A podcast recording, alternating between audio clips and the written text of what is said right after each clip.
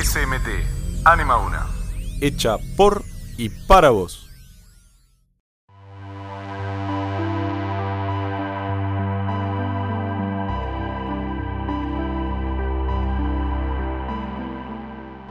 Bueno, buen día. Estamos en un nuevo programa de eh, Nuestro Mundo.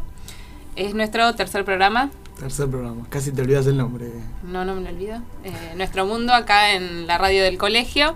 Y tenemos un invitado especial para hablar de, de la vocación, que es el tema del día, el señor Juan Fonseca. Buen día. ¿Qué tal? ¿Cómo están? ¿Cómo están ustedes? Buen Bien. día.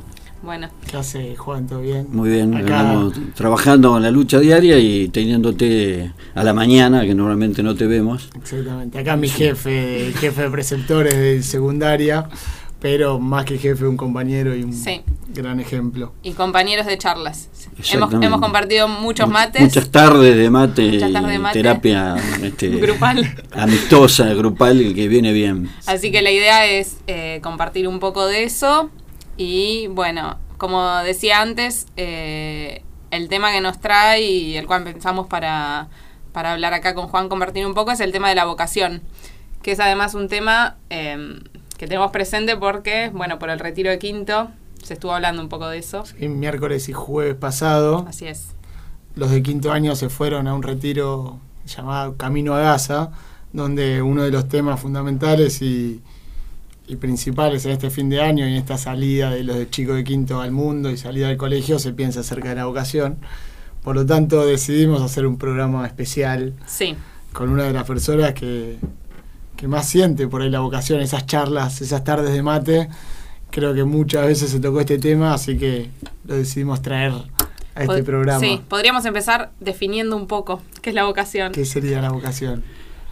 La vocación, en principio, eh, es una elección de una forma de vivir y es un futuro que uno anhela, que no es que uno nace con cierta vocación para hacer una actividad.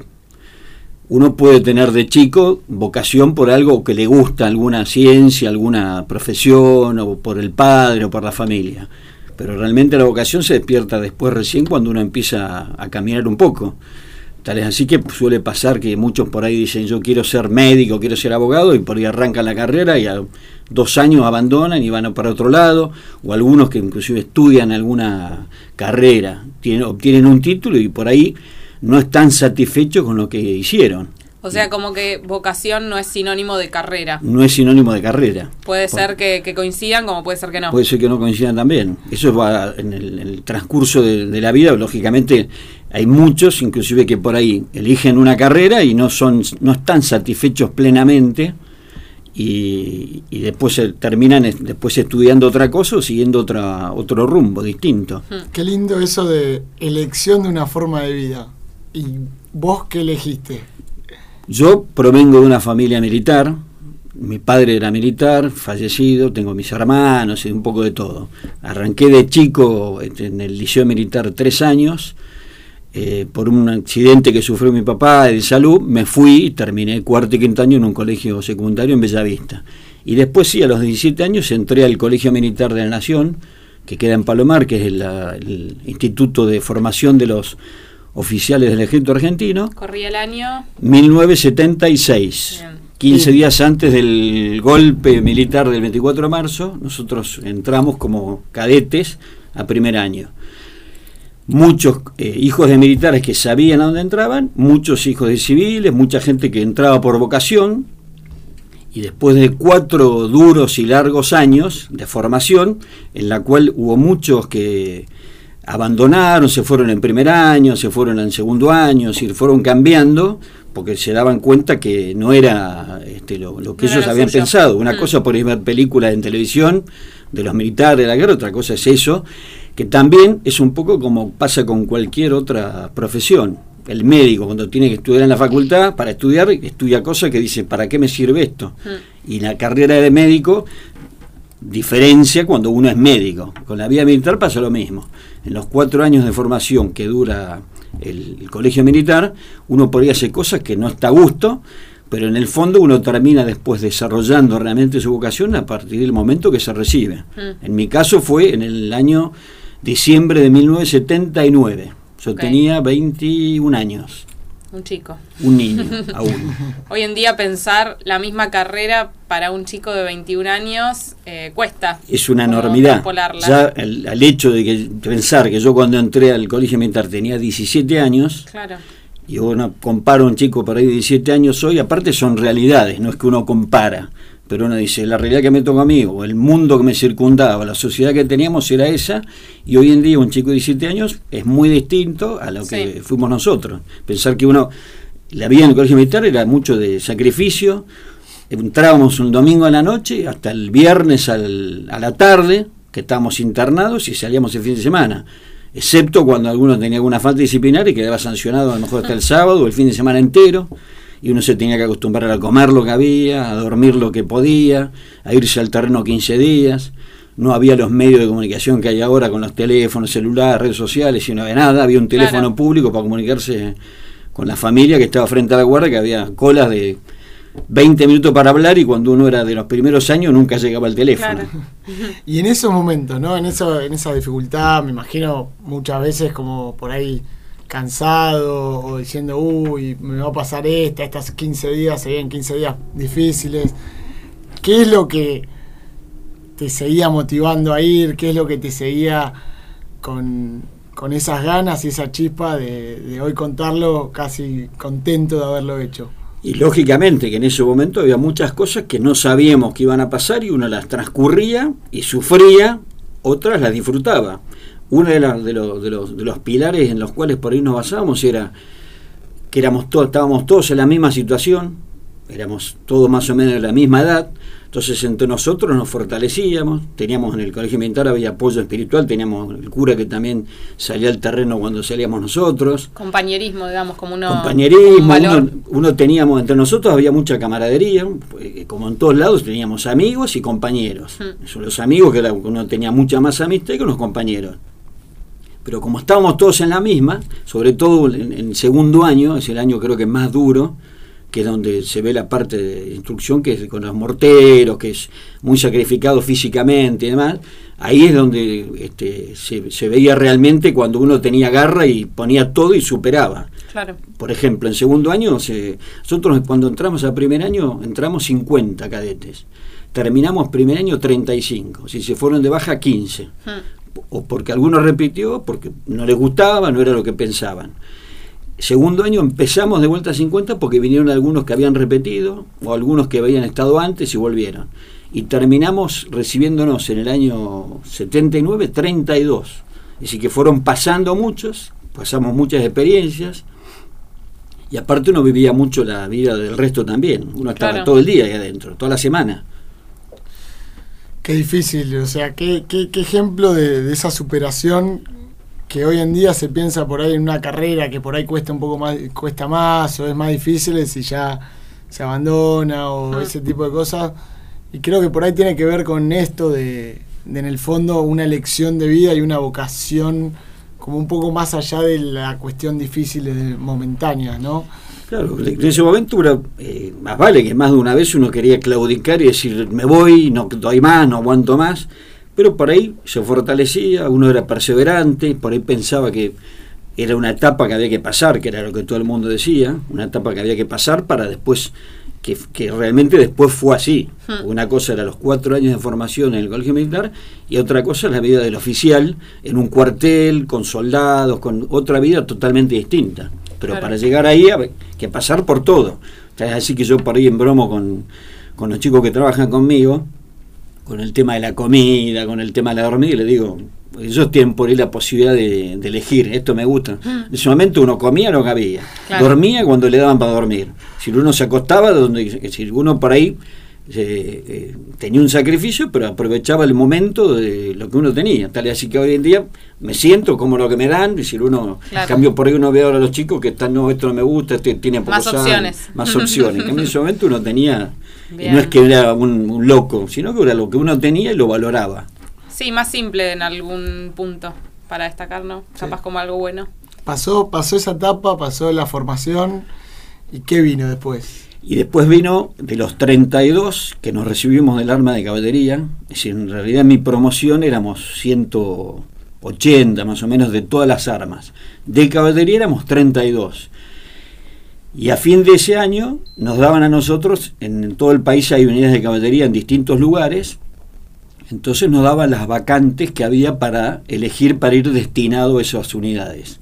Había unidades en Entre Ríos, que había muchas, en Concordia, Villaguay, en Chajarí, en Gualeguaychú, había unidades en Salta, había unidades en el sur, en San Martín de los Andes, Esquel, en La Pampa, en La Barrilla, muchos lugares. Y había regimientos que tenían más prestigio que otros, o tenían por lo menos más trayectoria de lo que uno sabía.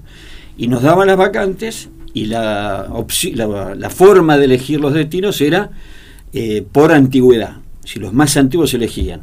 Nosotros, para no llegar a esa instancia, nos juntamos una noche, me acuerdo, unas maniobras finales en Villaguay, 12 de la noche, nos juntamos a los 32, pusimos en un pizarrón con tiza hmm. las vacantes y empezamos a elegir primero por antigüedad. Claro. Y ahí vamos cubriendo los puestos tratando de acomodarnos.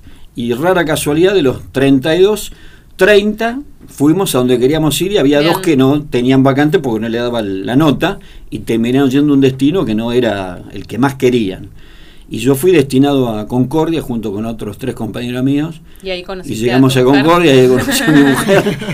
Ahí en Concordia llegué con 21 años y me tocaron tener soldados del servicio militar obligatorio que tenían la misma edad que yo o más chicos, es decir, alguna que, que hasta el día de hoy yo tengo comunicación con muchos de ellos y ellos muchas cosas aprendía yo también con ellos porque en ese momento el servicio militar el servicio militar obligatorio era muy nivelador en la parte social en la parte económica porque en el servicio militar obligatorio había gente que tenía mucho mm. poder económico tenía campos tenía estudios y gente que era analfabeto que trabajaba en el campo. Claro y ahí era una cosa que se equilibraba. Primero pasaba una realización médica completa a todos, en donde los que tenían problemas de salud no se incorporaban, y el resto entraba. Y ahí los soldados teníamos soldados de Misiones, de, Santa Fe, de Rosario, del interior de Entre Ríos, y teníamos en el escuadrón donde yo estaba 150 soldados de todos los niveles, sociales, económicos,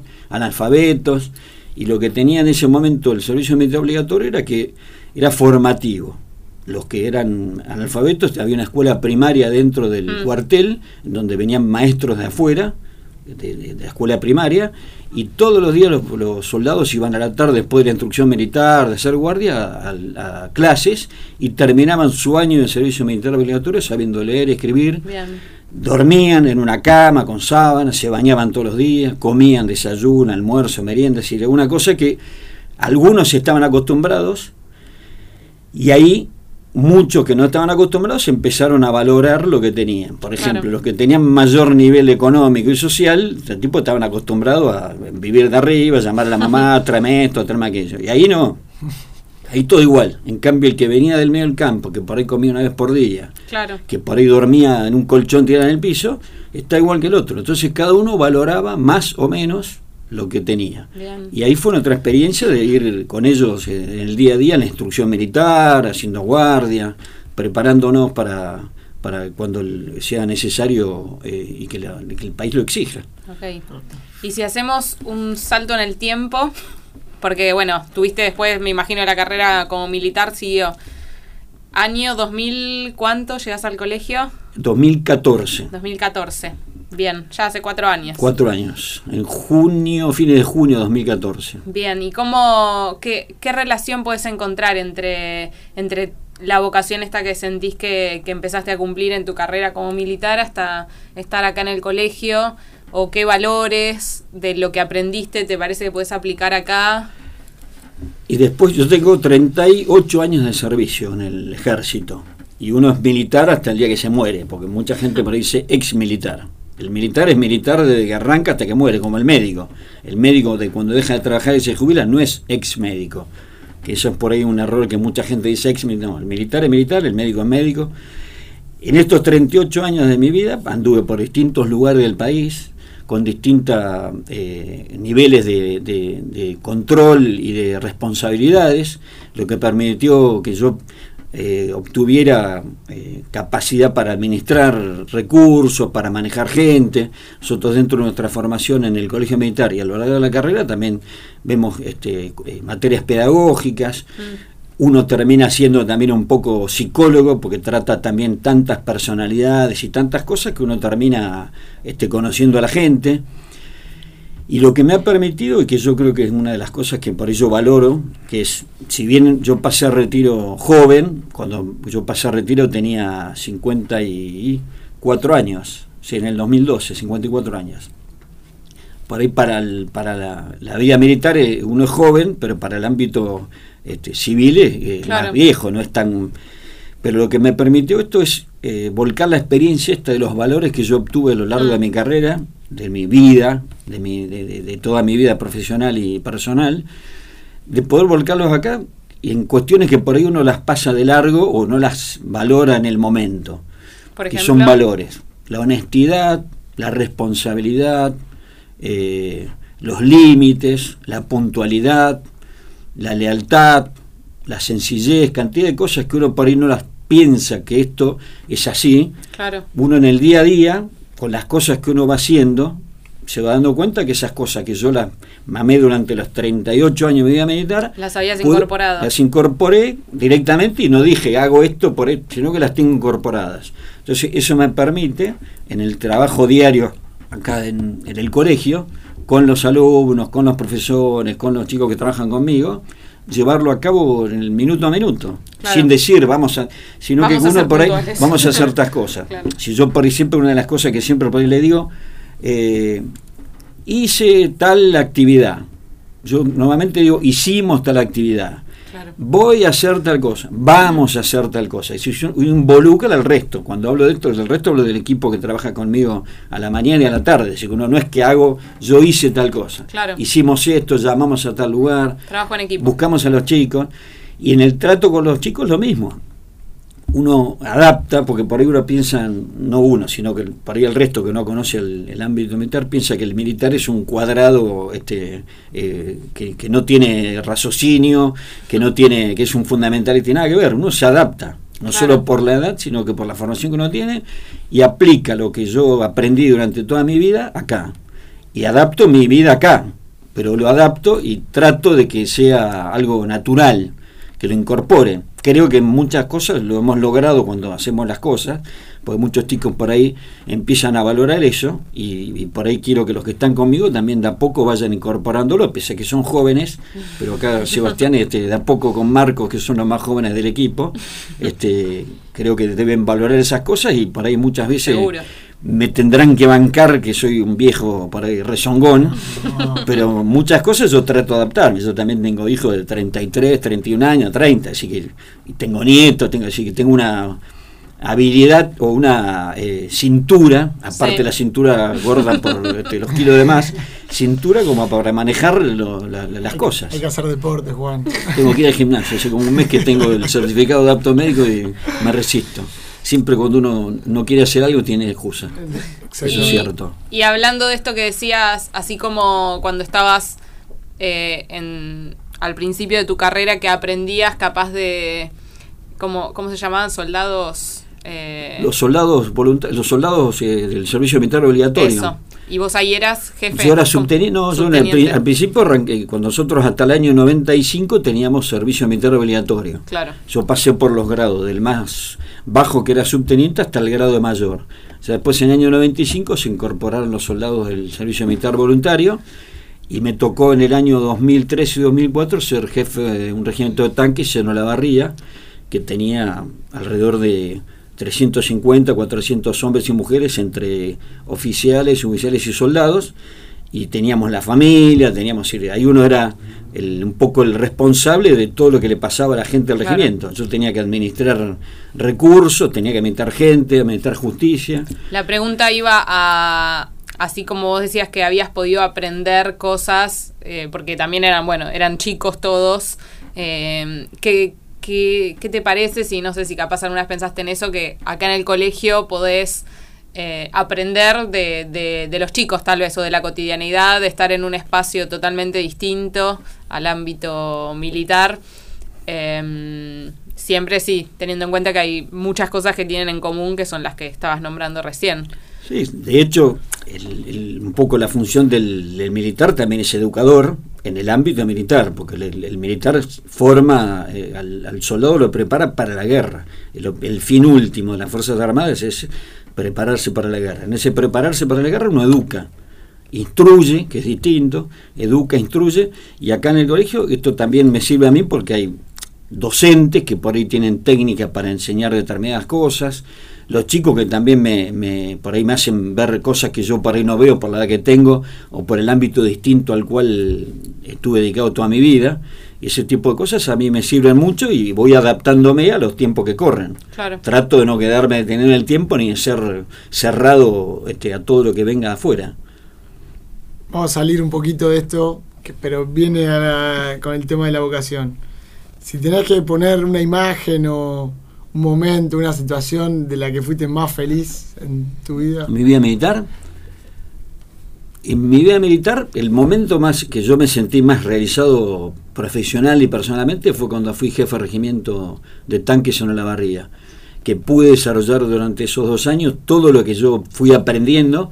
Inclusive ahí es cuando uno también tiene la capacidad de decir, cuando yo tenía un grado menor, no me gustaba que se hiciera esta cosa no me gustaba que me hicieran esto. Cuando yo fui jefe de regimiento me acordaba de eso y traté de hacerlo, o de no hacer las cosas que no me gustaban.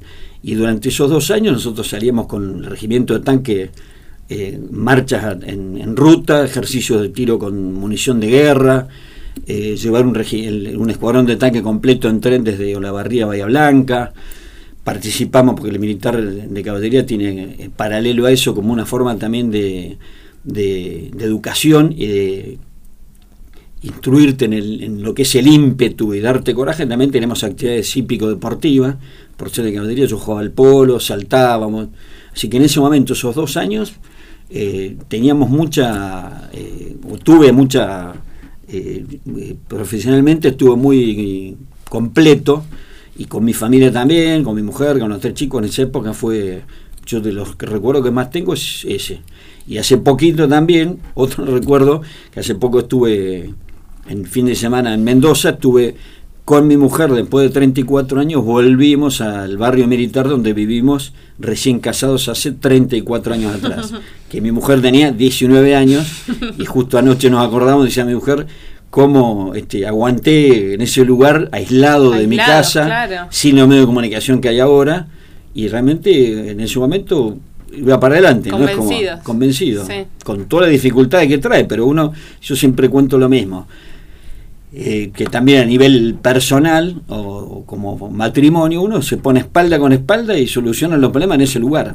Por ahí estando a lo mejor cerca de la familia o en otro lugar, hay eh, factores externos que a veces colaboran o dificultan esa relación. Claro. Entonces uno estando espalda con espalda termina solucionando cosas o arreglándoselas bien. Qué, qué tremendo Sí. escuchar esto y, y saberte, conocerte y verte todos los días y poder darle esas palabras a todo lo, lo que nos enseñabas a mí como y todo. Pero no quiero dejar de decir que también nos divertimos mucho, nos cagamos de risa. Eh, fanático de Boca. Estamos contentos, el triunfo anoche, el Pipo Benedetto, aguante. Así que detrás de todo esto también nos sabemos divertir, sabemos disfrutar, sabemos nada, todo lo que implica vivir y que, como decías, eh, ser parte del ejército no es ser un cuadrado afuera.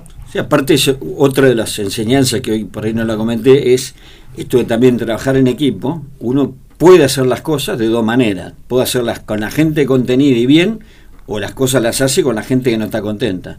Lo que uno trata de hacer en el trabajo diario es hacer lo que hay que hacer, lo que se debe hacer, y con la gente convencida y que se, se embarque arriba del mismo proyecto y hacer las cosas bien, con un buen ambiente de trabajo, que es fundamental. Sí. Por lo menos el ámbito donde nos movemos nosotros, me muevo yo con ustedes, es en el En lugar todo, en donde sí. yo puedo... Muy importante. Es lo muy más importante, importante, sí, las relaciones personales. Uno puede trabajar, pero puede trabajar a disgusto, puede trabajar a desgano, o puede trabajar contenido, feliz, Y se traduce en el divertirse, trabajo. y te traduce en el trabajo, en la Sí. predisposición que uno tiene para hacer las cosas. Y eso, arriba estamos Estamos a gusto. estamos a gusto. Es un lugar que tiene buena, buena vibra. Buena energía. Sí, buena energía, dice Pía. Y bueno, para cerrar un poco, em, volviendo a esto que decíamos al principio de que, bueno, tuvimos el retiro con los chicos de quinto, donde se tratan estos temas, teniendo en cuenta, bueno, el momento en que ellos están atravesando. ¿Qué, qué te parece que, que podrías eh, o decirle a un chico o, o, o qué mensaje, si te parece que puedes transmitir desde tu lugar con esto de eh, que los, ayudar a los chicos, acompañarlos a buscar o encontrar su vocación? Capaz algo que, no sé, que a vos te dijeron o que viviste y desde tu experiencia, eh, pero qué mensaje te parece que, que está bueno transmitirles. Primero, que no dejen eh, ningún sueño por cumplir, que tengan eh, y que escuchen, sobre todo, que por ahí los chicos hoy en día por ahí son medio cerrados para escuchar los consejos, uno tiene que escuchar todo lo que le dicen, desde el ámbito familiar a los amigos, respecto del futuro, de la profesión, de la vocación que uno tiene. Y tiene que escuchar, y en función de eso, llevar adelante los sueños que tiene, sabiendo que termina la secundaria y empieza otra etapa totalmente distinta para los chicos, porque acá en el colegio están contenidos, tienen límite, tienen horario. A partir del momento que se van del colegio, se empieza una vida totalmente distinta en donde cada uno empieza a ser responsable de sus propias actividades, sus propias cosas y su futuro. Y que tienen que seguir adelante lo que van llevando en el momento. Y si el día de mañana, dentro de un año, dos años, tienen que cambiar de carrera, Se cambia. cambia la carrera y Sí. van a otro lado. Es decir, no es que uno tiene que ser por un mandato familiar lo que el papá le dice o lo que la mamá le dice. Lo que tiene que hacer es lo que uno quiere hacerlo y convencido. Por ahí ahora cuando salgan a lo mejor no tienen eso tan definido Claro. y a lo mejor les cuesta un año, dos años, pero en algún momento hay que hacerlo. Y lo que uno tiene que hacer lo tiene que hacer con responsabilidad, convencido eh, y eh, responsablemente y pensando que también el día de mañana eh, no solamente eh, la vida es eh, eh, material, es decir, que no solamente uno tiene que seguir una carrera porque le va a dar plata, que uno por ahí ve mucho en, en gente joven, Sí. que están en una empresa, que tienen un sueldo, que a los dos años se cambian porque tienen un mejor sueldo, y no todo en la vida es plata. Hay muchas cosas que no son plata, que no son materiales, y que uno puede desarrollar y ser. Porque hay, yo siempre hay un ejemplo de un, un muy amigo mío que el tipo decía que él fue el, el- el que entra como militar, sabe desde el momento que entra que nunca va a ser rico. Claro. Nunca le va a faltar nada, pero nunca va a ser rico. Pero va a desarrollar su vocación. Y quizás el día de mañana me gano el 15 y encima que sube mi vocación desarrollada, eh, tengo plata. Al revés, el tipo que elige por ahí una carrera, una vocación, un futuro, solamente por la plata, va a estar vacío. Va a transcurrir un tiempo Claro. y a lo mejor no va a tener nada dentro y, y no va a estar eh, eh, contento consigo mismo.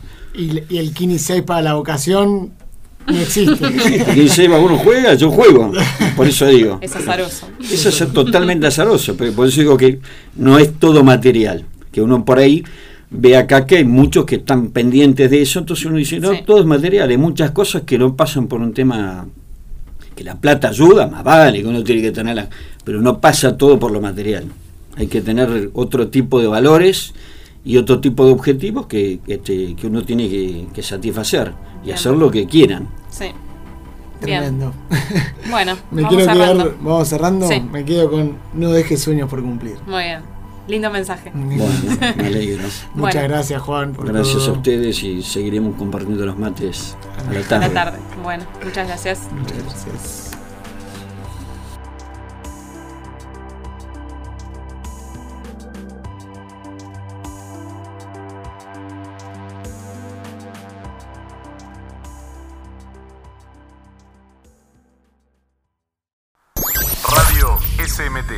Anima una.